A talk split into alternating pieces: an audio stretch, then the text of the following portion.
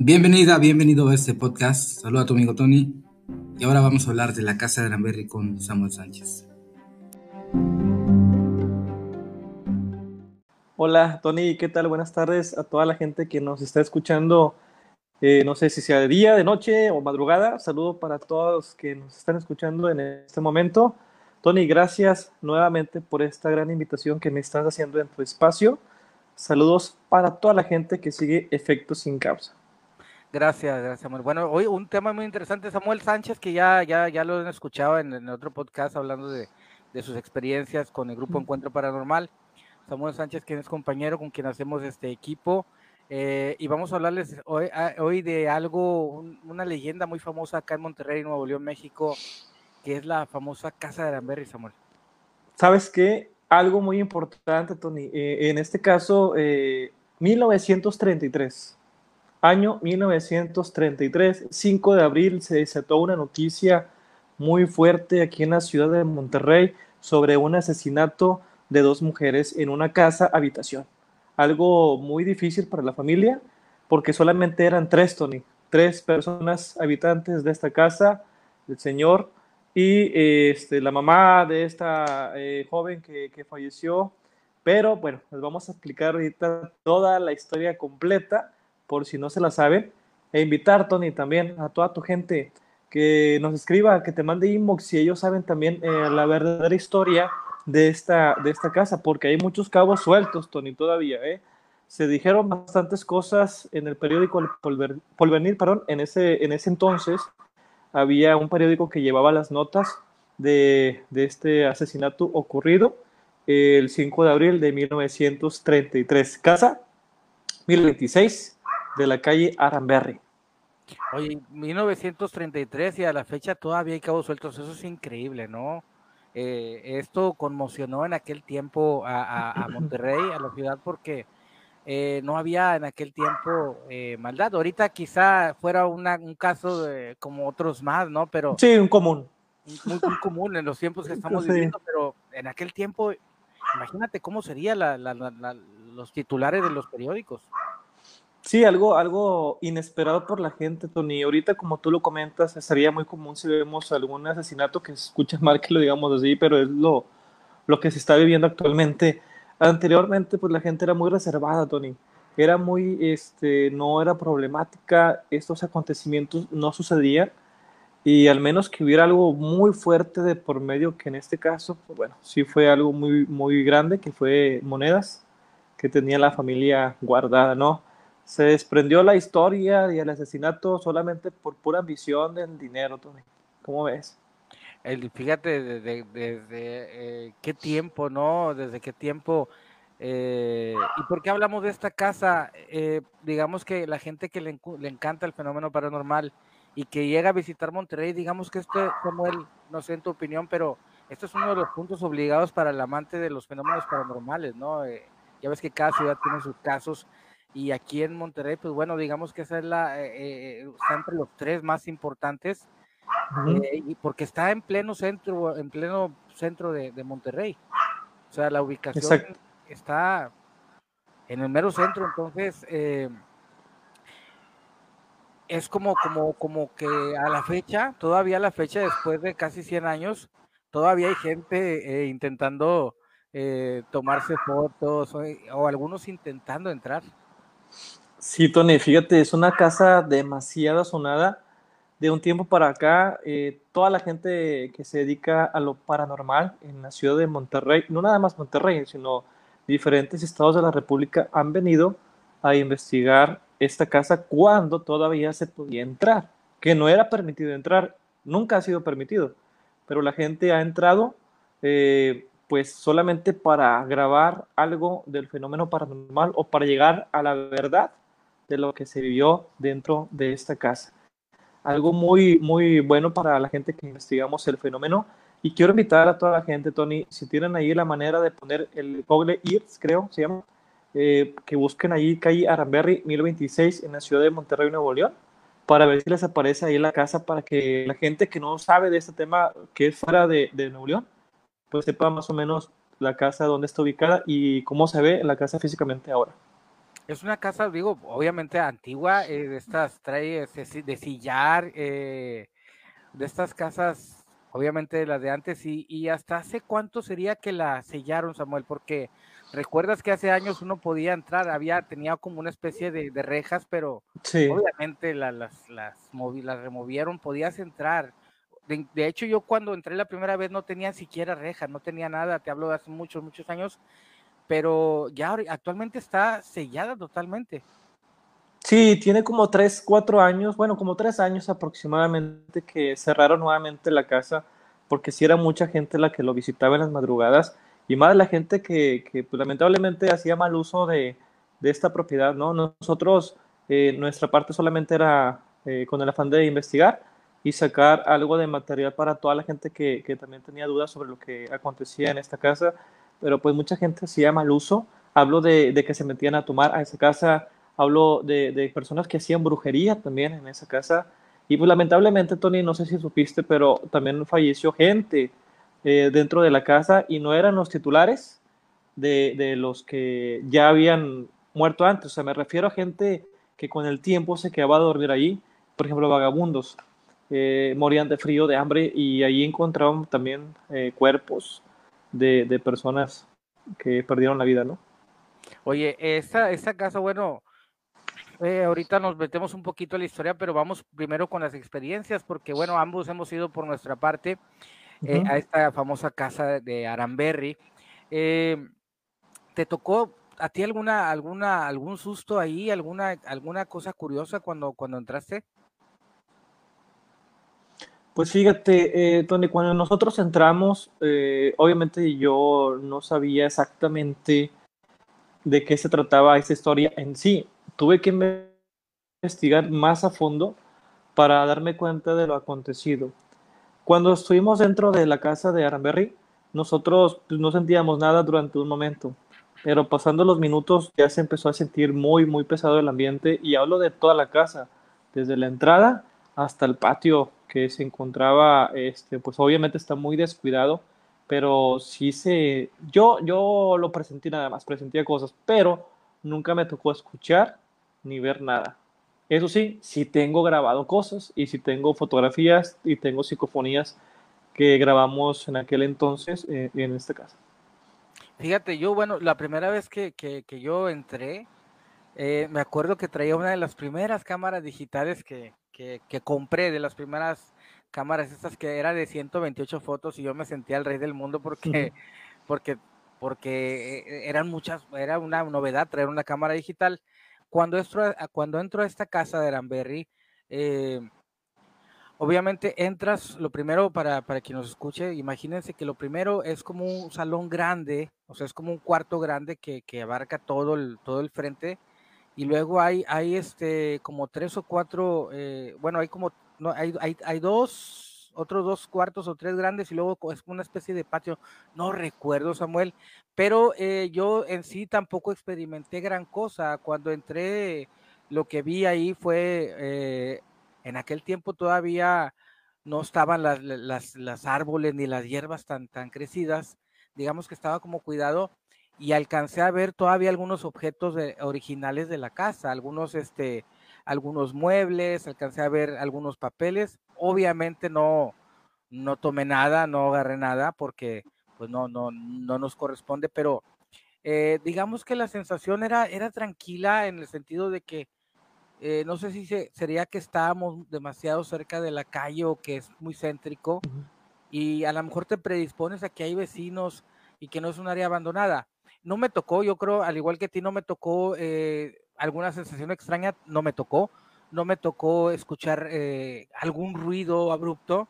Lo único que yo tengo de esta casa fue que a, la salida, eh, cuando estaba yo eh, ya por salir, le, le, digo a alguien que me tome una foto.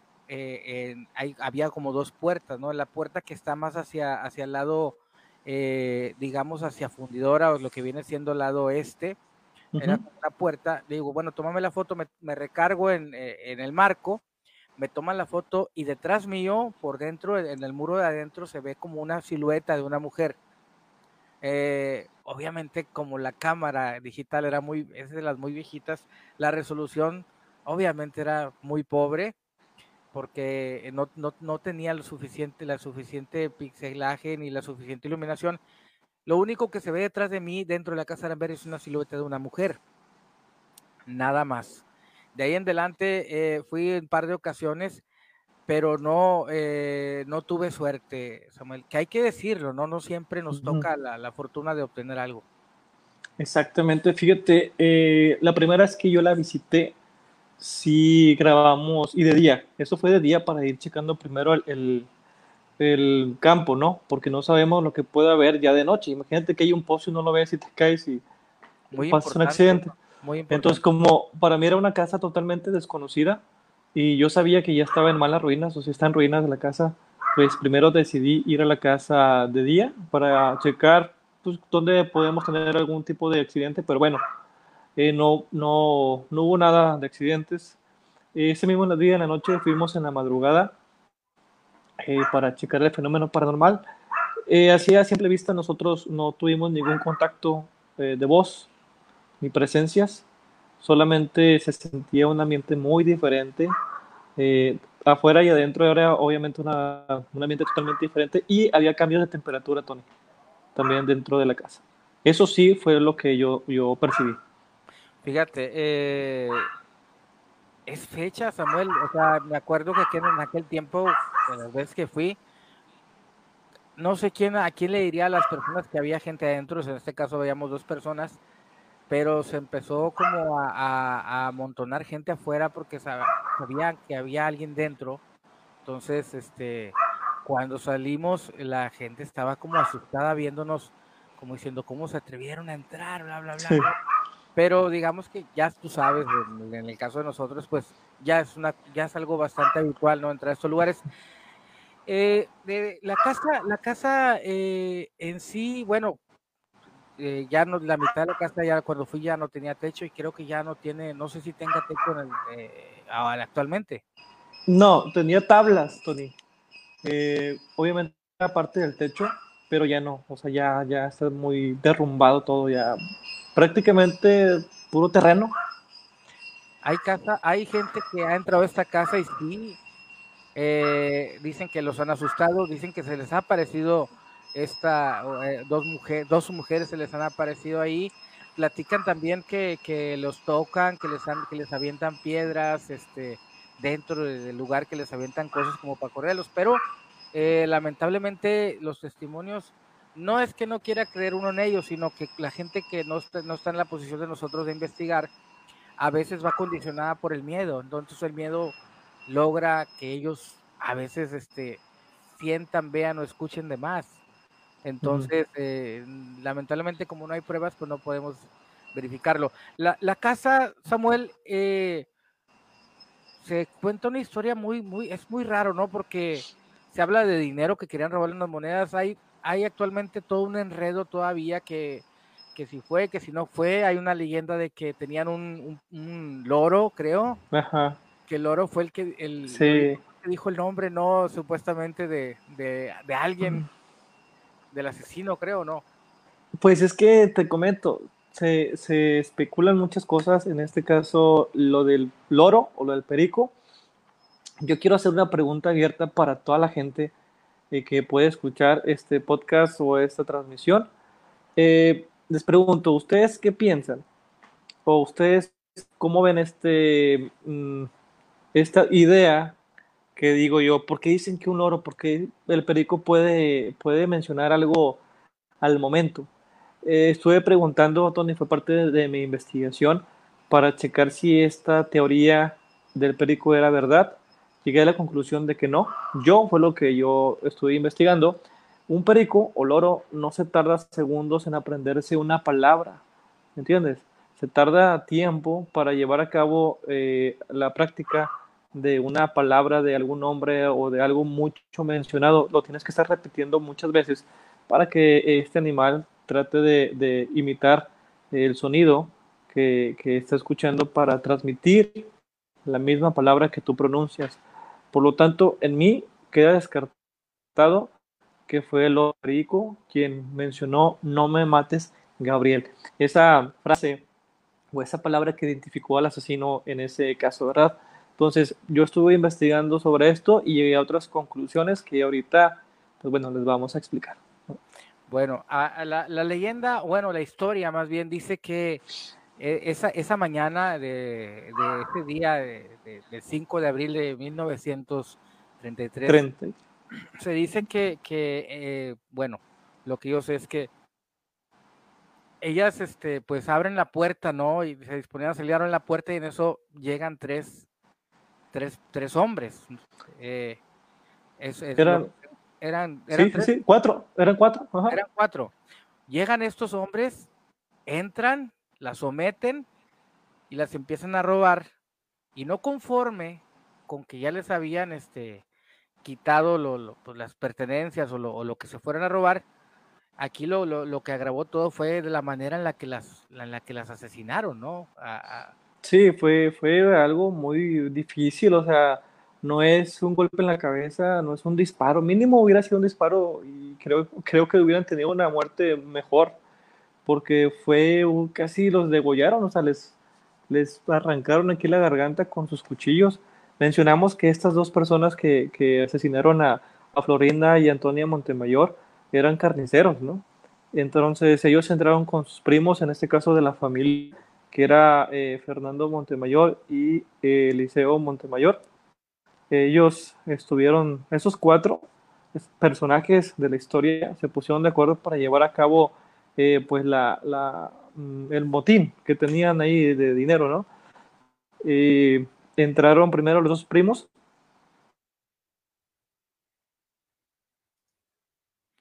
Ajá. Una llamada, perdón, no sé si me sigo viendo, eh, me siguen escuchando. Que hacen que entraron eh, que los primos. Perdón. Sí, entraron estos dos personajes, eh, son los primos, Montemayor. Atrás de ellos entró Emetiro González y Pedro Ulloa, que eran los dos carniceros famosos de aquel entonces por, por aquel rumbo en el centro. Eh, pues total, la señora abre la puerta. Imagínense todos esta escena. Llegan 6.30 de la mañana. El señor Delfino Montemayor va a trabajar a fundidora, que era su trabajo. En eso llegan estas personas, tocan la puerta, los sobrinos. La señora Antonia abre la puerta, sorprendida porque era muy temprano para que tenga visitas. Eh, entran los sobrinos y para sorpresa de la señora Antonia, entra detrás de, ella Gabriel Villarreal y Emeterio González, que eran los carniceros. En ese entonces, al momento de entrar, eh, tiene la sala, Tony. Está la sala justamente en la entrada de la casa. Llega eh, la señora Antonia empieza a gritar, ¿qué, está pasando? ¿Por qué? En eso, pues Gabriel la, empieza a golpear, la tira al suelo, del suelo la arrastra de los cabellos hacia su habitación, que está al ladito de la, de la sala, entran, la acuesta en su recámara y pues bueno, pasa el asesinato con ella. En eso Florinda Montemayor, que es la hija de la familia, también empieza, se levanta y empieza a gritar en lo que llega Emeterio González y pues bueno, también le, le corta la garganta, ¿no? Mientras que un primo, un sobrino de la familia eh, estaba checando la puerta que no llegara nadie, pues el otro sobrino estaba encontrando las monedas para así llevárselas y repartirse el motín que habían tenido.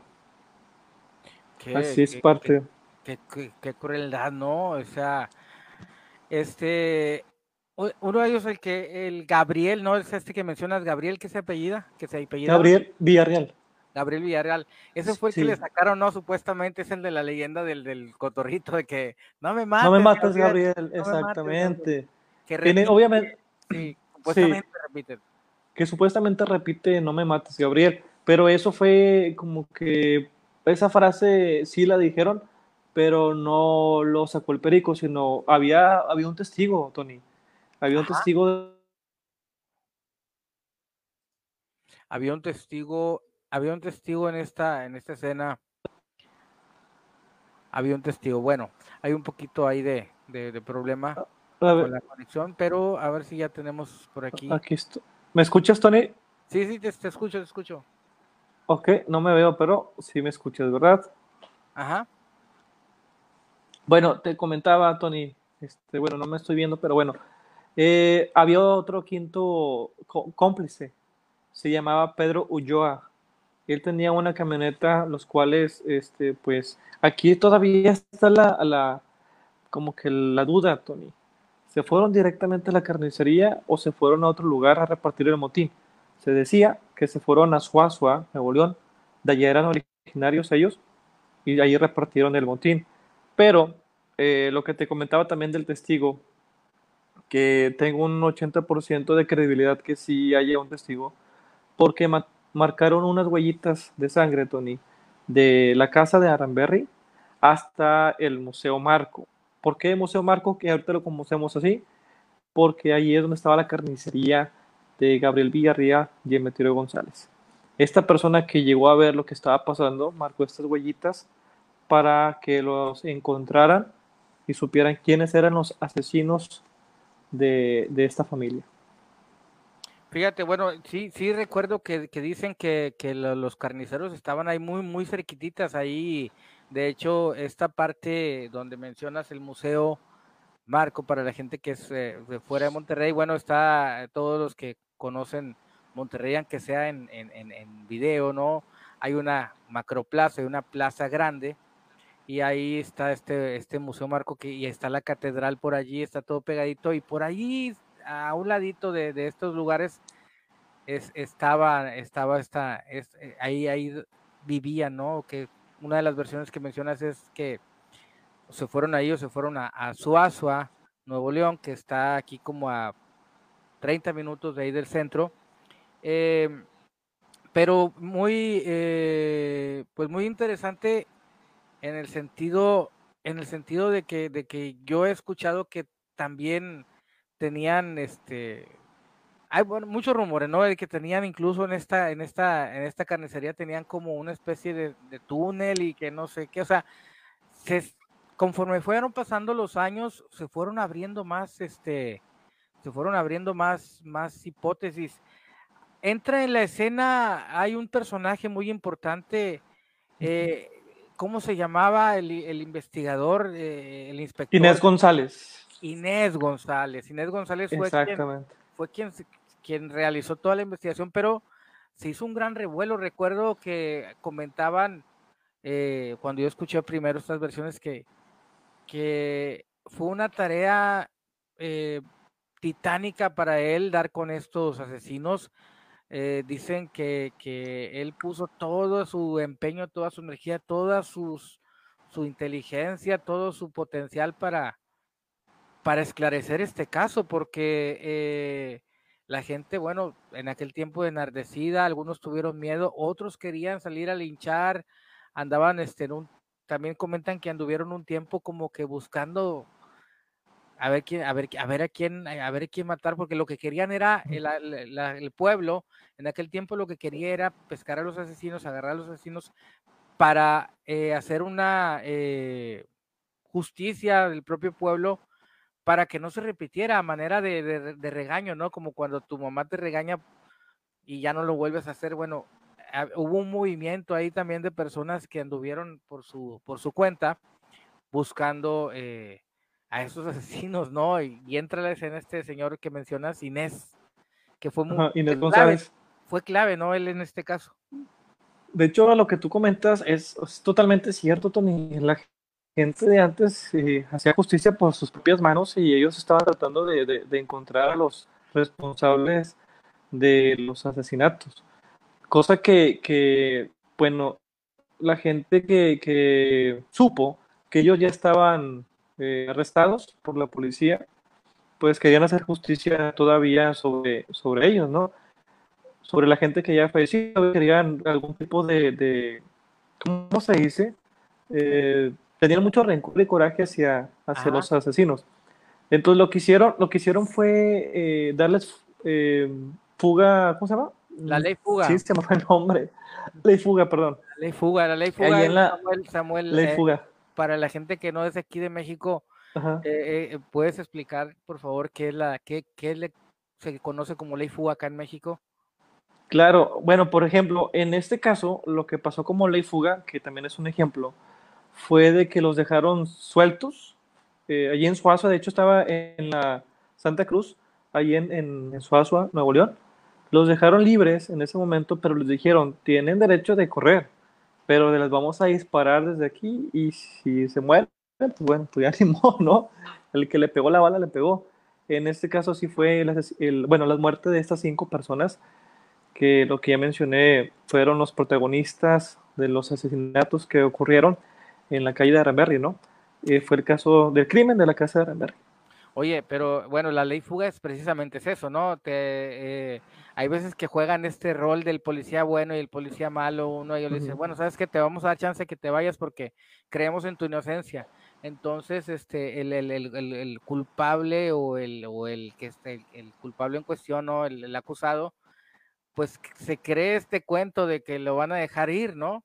Entonces, eh, se va corriendo, ¿no? Sabes que córrele, no voltees para atrás, córrele. Entonces, donde corren, este, les, les disparan esta, esta ley fuga era para que no los, para que no los, eh, digamos, para no tener problemas la ley con el mismo gobierno, ¿no? Lo que decían era, lo que argumentaban era de que, ¿sabes qué? Pues es que huyó y tuve que matarlo. Sí, de que se escaparon y tienen como que la excusa perfecta para haber cometido los asesinatos a, ellos, por haberlos matado, ¿no? Sí, pero Entonces, era como, un, vacío ahí en la, en la, ley, ¿no? O sea, sí, sí, sí. Se, lavaban las manos. Eh, sí, se lavaban las manos, exactamente. Eh, y, obviamente tenía que ser así, o sea, no podía quedar este crimen así, no podía quedar este crimen, para esos tiempos no podía quedar este crimen porque, bueno, fue algo muy cruel, muy violento, eh, violación, hubo violación, ¿no? Sí, se comentó que también hubo ese tipo de, de atentado hacia las personas que descubrieron que si era verdad, que si no era verdad, total, sí dieron con que también hubo violación de parte de los dos eh, hombres hacia estas personas, ¿no? Hacia Antonia y Florinda Montemayor. Tenía 21 años, Florinda, cuando falleció. Wow. Este, hay, hay mucha, hay, es un caso eh, muy extenso y nos hay, hay, mucho que comentar en cuanto a la historia, pero si nos abocamos a la historia, dejamos un poquito de lado que lo que nos interesa, que es lo paranormal, ¿no? Porque, Exactamente. Porque, de ahí luego nacen, Samuel, nacen varias este, vertientes, que vino el novio y que el novio no iba, y que sí iba, y que fue en la noche, y que, y que los túneles, y que, bueno, es todo un, es todo un, un show. Hay libros acerca de este caso eh, claro, está Hugo Valdés, que fue quien escribió el crimen de la calle Ramberry. Muy bueno para la gente que no lo conoce, pues bueno. Así se llama El crimen de la calle Ramberry. Lo pueden buscar en, no sé, en, alguna tienda de libros, librería. Eh, ahí pueden conseguir este libro, ¿no? Muy bueno, muy interesante para que sepan realmente la historia, porque eh, el porvenir sacó diferentes tipos de, de notas, Tony, como cinco o seis, donde también se basó el libro para, para llevar este, el total de información de lo que aconteció ese día. Pero bueno, eso fue la historia. La historia, fíjate Samuel, en cuanto a lo paranormal, eh, obviamente, no sé, yo no tengo el dato de cuándo empezaron las, eh, las leyendas o cuándo empezó la actividad, o sea, yo eso sí no tengo registro de quién fue la primera persona que dijo, sabes que aquí asustan, aquí hay fantasmas, aquí espantan. Eso sí no tengo el dato, pero de un tiempo para acá la casa agarró, agarró una fama paranormal muy importante. Y ya fue cuando en los noventas, yo creo que es cuando se empieza, según yo en los noventas, es cuando se empieza esta casa a ser famosa, pero por la cuestión de los fenómenos paranormales, porque de cierta manera se había quedado en el registro de aquí del estado de Nuevo León, se había quedado el registro de, ese, de esa tragedia, pero no, eh, digamos que no tenía como un, indicio paranormal, o sea, eh, era como que, ok, pasó, no falta quien dijo, ¿sabes qué? Es que ahí asustan, se oye la noche. La casa, Samuel, es tétrica, de, hecho hay que decirlo, ¿no? Sí es, sí es tétrica por dentro. Perdón. Sí, eh, como te comento, lo que yo percibí cuando yo entré, obviamente primero las ruinas de, de la casa, ¿no? Después el, el imaginarte o el tratar de, de, de, tú en tu cabeza imaginar todo lo que pasó ya sabiendo la historia y estar parado en un lugar donde acontecieron estos eh, asesinatos, de ver de, de cómo siguió todo lo que los asesinos siguieron, o sea, empecé a imaginar a las personas dentro, o sea, es, es algo muy sorprendente porque ya te sabes la historia, ya sabes cómo va, ya sabes cómo pasaron las cosas. Estando ahí en la madrugada en la casa, imagínate lo que se siente. O sea, es muy, algo muy, a mí me gusta mucho y, y me gustó mucho ir a, a esta casa. Encontramos varias cosas también. Perdón, perdón, Samuel. Hubo un tiempo en el que agarró tanta fama la casa que eso eh, yo lo supe eh, cuando una de estas vueltas que yo fui, agarró tanta fama la casa que los vecinos de alrededor se subían a una, a una escalera, los, los que estaban aledaños a esta casa. Creo que el de atrás, el vecino de atrás subió una escalera. Entonces la gente entraba en la noche con sus lamparitas, ¿no? Y pues a, querer ver fantasmas. Y estos eh, traían unos, unos de estos hilos como de, de, de, no de pesca, ¿cómo se llaman? De estos hilos como del que usan los albañiles, ¿no? De este, de este hilo grueso. Y ellos en el día amarraron, este, amarraron las, las, las ramas, dos o tres ramas las amarraron con los hilos. Entonces, cuando entraba la gente, ellos escuchaban ruidos, subían rápido a la escalera Mm. este, se subían a la barda y, y, cuando la gente estaba adentro, les empezaban a jalar el, los hilos y las ramas se movían, la gente salía despavorida. A otros, pues les aventaban piedras, o sea, piedritas pequeñas. Maldosos ahí, nada más asustando a la gente. Sí, porque ellos este, agarraban como, como, ay, mira, mañana, a ver quién, a ver a quién asustamos mañana. Entonces, pues imagínate, o sea, tú, tú vas con todo el miedo del mundo, con toda la curiosidad, a, tratar de ver fenómenos paranormales. Y imagínate que, que, estás ahí todo tenso eh, por primera vez que, que, entras a un lugar de estos y de repente te avientan una piedra. Sí, obviamente te vas a espantar, ¿no? Pero aquí viene lo importante, el, saber cómo investigar el caso. Si vas directamente a investigar el caso, tienes que sacar lo lógico, ¿no? Que podemos también checar eso. Ay, alguien me está aventando una piedra porque cayó aquí, porque cayó desde arriba. O sea, empezamos a, a indagar la información concreta de lo que está pasando o saber, a ver, ¿por qué cayó esto? ¿Por qué se mueve esto? O sea, vaya lo lógico. Ahí ya nosotros sí sabemos este, si está pasando algo paranormal o es alguien que nos está jugando una broma, ¿no? Ahorita, Tony, que mencionaba sobre lo de en qué momento se hizo famosa la casa, eh, se me viene a la mente eh, un reportaje que yo vi hace muchísimos años porque estaba Oscar Musquiz, que es un locutor de la radio aquí en la ciudad de Monterrey. Él tenía un programa que se llamaba Noches de Misterio y él eh, cuando inició a hacer esto, bueno, fue uno de los casos que, que yo vi primera, en primera vez con él.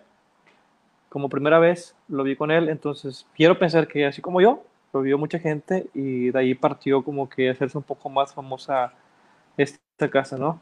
Ahorita digo, me acordé, por ahí del 2004, creo, 2004, 2005, fue Carlos Trejo también. Ahí, este, eh, traían ahí un globo y muévelo y mueve el globo y no, lo hicieron, yo creo para un programa de Televisa en aquel tiempo, no sé cuál sería, pero, pero sí, sí, a, raíz de eso tienes razón. Eh, por ahí de esos tiempos empezó a agarrar más auge. Samuel, la, la, leyenda más famosa que se cuenta de ahí en cuanto a lo paranormal o apariciones, ¿qué es lo que la gente ha reportado ver ahí? Eh, escuchar voces escuchar lamentos, escuchar gritos. En sí, eh, imágenes, pues no, la gente que ha ido, no, no he tenido algún reporte de, de, alguna imagen, pero la gente alrededor decía que son lamentos y gritos dentro de la casa. Y, es, y está, está, está canijo porque la casa esta, pues bueno, es sillar, es una, son paredes muy, muy gruesas y no es fácil para que salga los sonidos, ¿no? Esas casas son muy, eh, cuando hace calor son muy frescas, cuando hace frío son muy calientitas, eh, no se escucha, eh, estás en una casa de estas, no se escucha para afuera, o sea, imagínate entonces para, para tener la capacidad de escuchar ahí este, los, los gritos y lamentos, pues va a ser muy, muy fuerte. Eh, tengo un conocido que dice que por ahí, él en el año 1980, él, no sé si un hermano de él creo la rentó, no sé a quién la rentó, pero pusieron un negocio ahí, por, por la zona, ¿no? Que está en el centro, pero que ellos, este, cuando la, cuando la ocuparon, pues no, eh, dicen no haber escuchado o visto nada raro.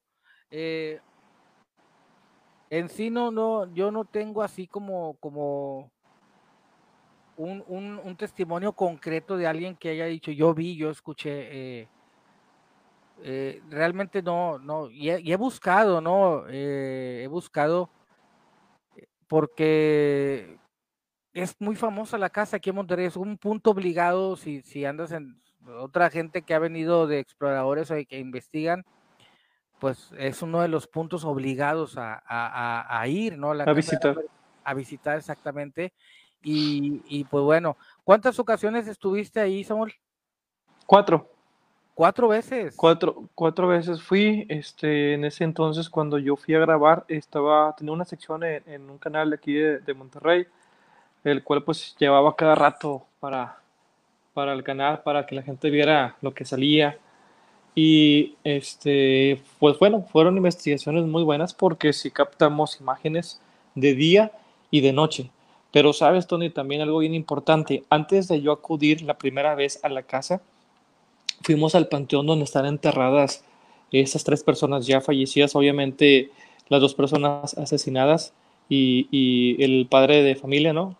Que era, era Delfino Montemayor, Antonia Lozano de Montemayor y Florena Montemayor. Ellos tres están eh, enterrados en el panteón que está en el centro de, Monterrey. es el que pintaron, Tony, se me olvidó el nombre. Que tiene como eh, que tiene forma de un castillo en la entrada. Se me olvidó el nombre. El Panteón Dolores. Ahí, ahí están ellos enterrados. Este, pedí la, eh, el croquis o pedí, ¿cómo se dice? El, nombre, porque te lo dan por nombres y secciones.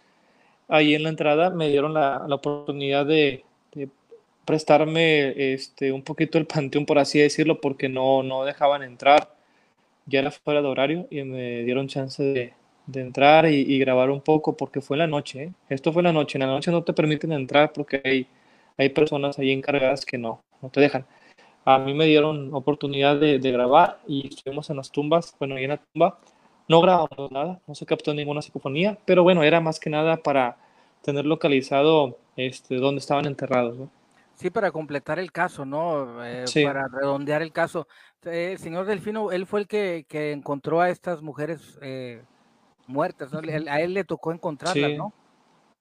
Imagínate, Tony, ver a tu familia asesinada cuando llegas después de una larga jornada de trabajo. Obviamente no te lo esperas, llegas, abres la puerta y lo primero que ves es sangre. O sea, y te vas hacia más adelante de la casa y ves a tu hija degollada y a tu esposa también. O sea, no me puedo imaginar lo que esta persona sufrió. De hecho, falleció ya después de muchos años, ¿verdad? Falleció ya de viejo, pero pues muy triste. Muy triste que, se la pasó.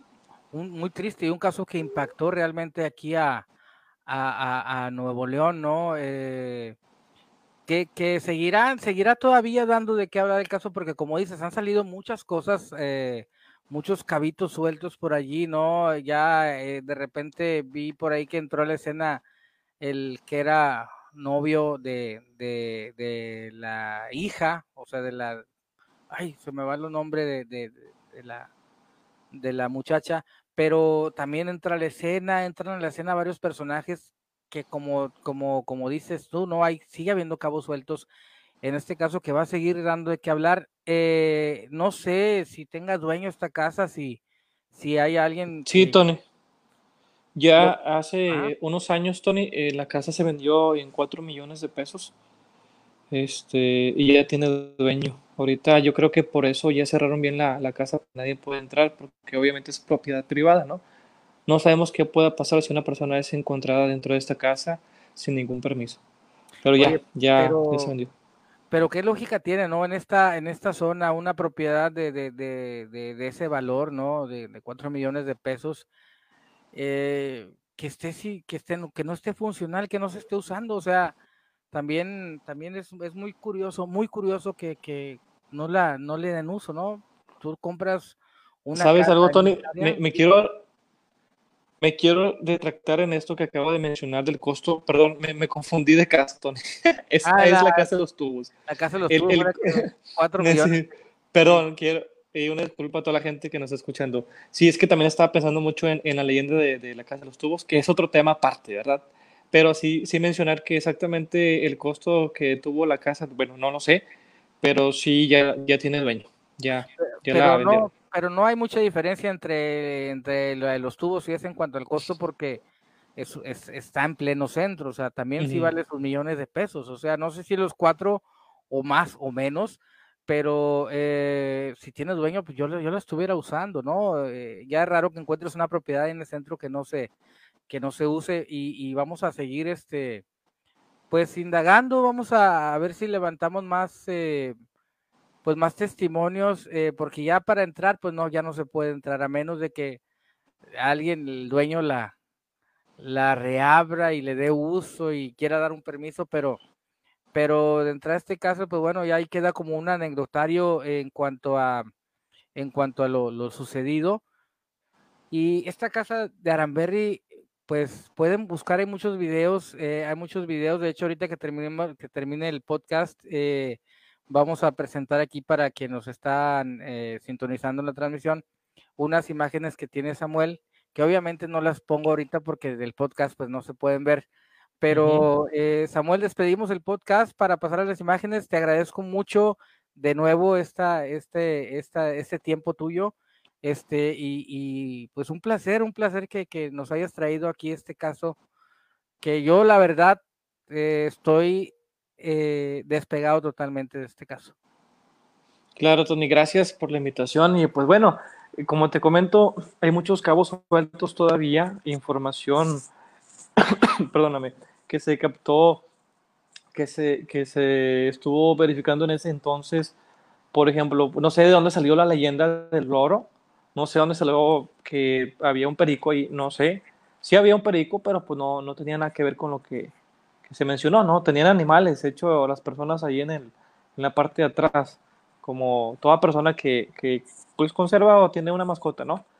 Entonces hay muchas cositas también, si realmente hubo un testigo, porque fue lo que se dijo, pero no se sabe quién fue, no se sabe nada, no lo entrevistaron, o sea, no, no pasaron su nombre, quién habrá sido.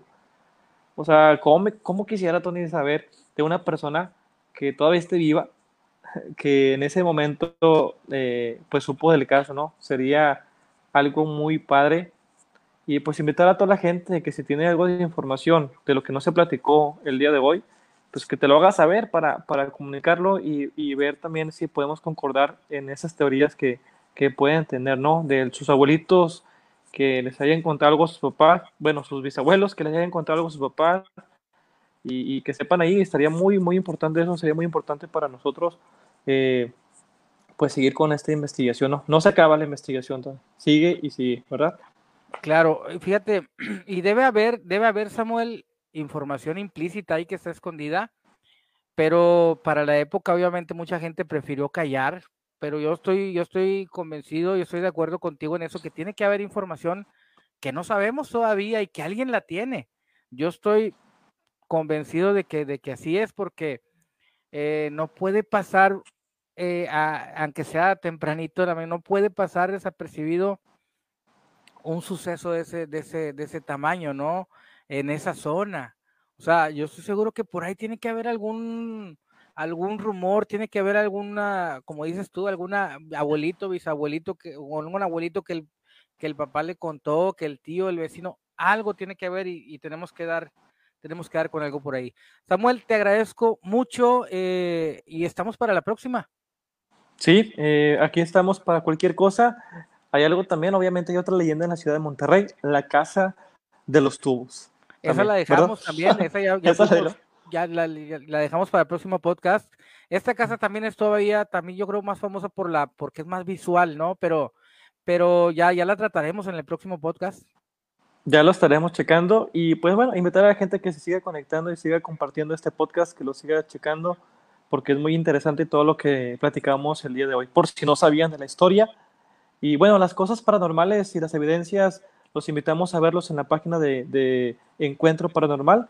Ahí van a encontrar un video de la explicación de la historia y un video de lo paranormal vivido en esta casa. Pues perfecto. Bueno, ahí para que busquen a Samuel Sánchez en Encuentro Paranormal, para que lo sigan y ahí tiene sus casos, eh, ahí tiene videos que él ha recopilado a, lo largo de todos estos años, que ya tiene muchos años también Samuel. Y bueno, vamos a, vamos a estar pendientes, Samuel. Muchas gracias. Gracias. Buenas tardes.